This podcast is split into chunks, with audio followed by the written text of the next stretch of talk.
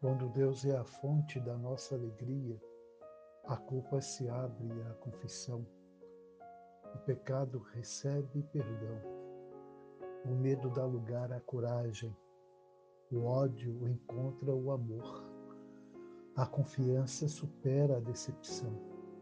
A doença deixa de lado a aflição.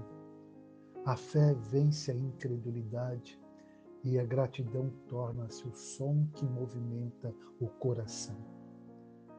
Então irei ao altar de Deus, de Deus, que é a minha grande alegria.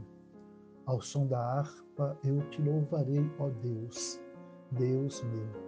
Salmo 43, verso 4. Pastor Luiz Fernandes, Jesus te abençoe.